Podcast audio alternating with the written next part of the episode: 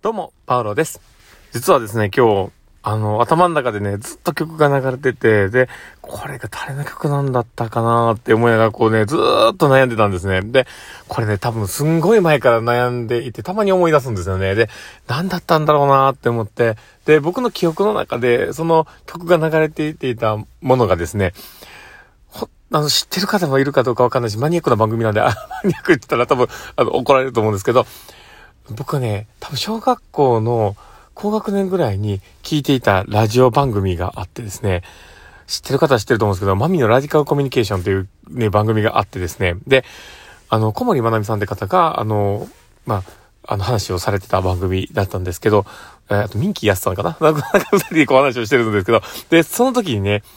あの、一つのコーナーで流れた曲がね、めっちゃ頭に残ってて、すごくね、いいことをね、マミさんが言わはるんですよ。で、そこでこう流れてて、なんかすごく素敵な、やったんですけど、今日ね、やっとそれが何か分かったんですね。で、それが、あの、何の曲かという、あの、誰の曲かというと、え、ベッドミドラーさんっていう方の、あの、ローズっていう曲だったんですね。で、あの、その曲が僕はあの、全然、こう、思い出せなくて、っていうか、あの、何なのかの前が知らん、わからなくて、すごく困っていたんですけど、ようやく今日ね、すっきりしました。でですね、今日それをですね、あの、アマゾンのね、あのミュージックの方でですね、ちょっと聞いて、あ、なるほどっていう、ちょっとすごくね、歌詞も素敵だったと思うの気づいて、ちょ、これからちょっとね、しばらく聞こうかなと思ったりしております。まあ、そんな感じでですね、まあ、今日の、えー、放送で始めていこうかなと思っております。えー、まあ、最後までお付き合いいただけると嬉しいです。で、えー、パールのマインドブックマーク。この番組は、えー、看護を楽しくをコンセプトに、精神科看護の視点で日々生活の中から聞いてるあなたが生き生き生きるエッセンスになる情報をお届けしています。はい。ということで、えー、今日も収録を始めております。皆さんどうお過ごしでしょうかで、今日はですね、まあ、どんな話をしようかなっていうところなんですけど、今日は、えー、言葉の伝え方は、えー、パッケージングによって伝わり方が変わるっていう話をしようかと思っています。えーまあ、それはですね、なんでこの話をっていうところなんですけど、今日はですね、えー、まあ、ミーティングの時に、ちょっとこう、話をしてて、で、ちょっとこうね、あの、他のスタッフがパンってこう聞いたことに対して、それあの、誰々さんが知ってるから、あの、そっちにいるんで、詳しく聞いてくださいみたいな感じでこう、流しちゃったんですね。で、そこって、あの、僕はちょっとすごく違和感があって、で、多分他のスタッフも違和感があったんですけど、まあ、それが、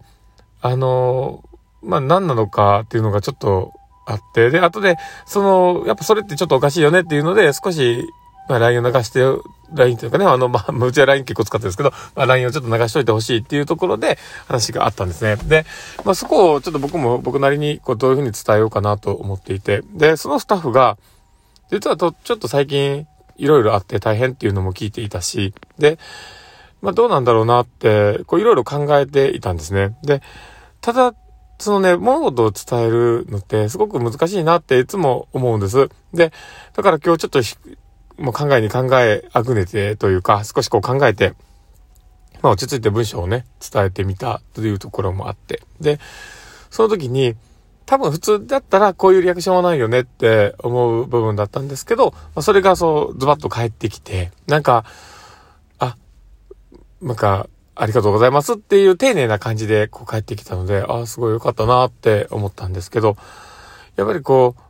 まあ、まあ、この話が今すごく抽象的すぎてあれなんですけど、まあいろんなね、情報が含まれてしまうので、まあちょっと抽象的に話はしているんですけど、だけど、あのー、まあここで僕が伝えたいことというのは、やっぱり物事を、多分伝えたいことって、えー、どんなことでも、まあ端的に言えば1行ぐらいの話なんですよ。だから、た、例えば、えー、まあ、ちゃんと言葉にして伝えていこうよっていうことだったり、まあ、あのー、まあそういうね、えー、まあ、端的に伝えなければいけないことがベースであるんですけど、で、ただ人ってそれだけを伝えたときに伝わらないと思うんです。で、それは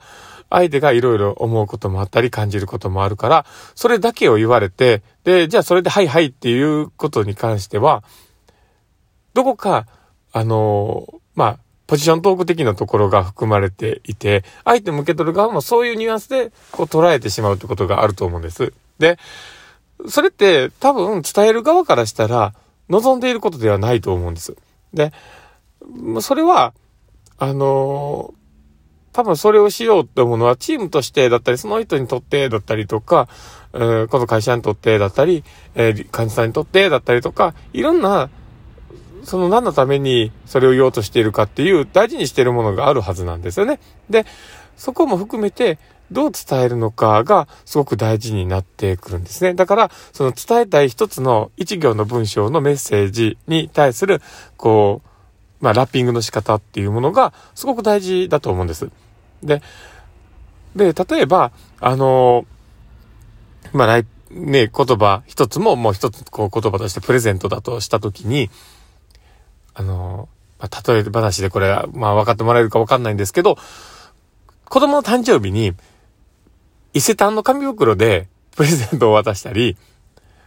アマゾンの大モールで、ね、そのまま渡して、じゃあ喜ぶのっていうところなんですよね。多分最初渡した瞬間、なんだろうみたいになるっていう。え、これ、うん？って、誕生日って祝ってほしいって思ってるのにみたいな、なんかそういう風になってしまうと思うんですね。だけど、渡す袋が、え、例えば、あの、おもちゃ屋さんの、なんか、あのー、積み木のね、えー、まあ、書いてあったりとか、あの、車が書いてあったりとか、飛行機が書いてあったり、なんか、ね、あの、ちょっとこうね、楽しそう、楽しそうな、なんか明るいパッケージの、なんか、ワクワクしそうなもので包んで、こう、物事をね、渡した時に、多分、どんな言葉を使わなくても何が入ってるかは想像できて、喜ぶものだと思うんですよ。で、そういうふうに言葉を渡せるかどうかっていうのは、やっぱり大事なことだと思うんですよ。で、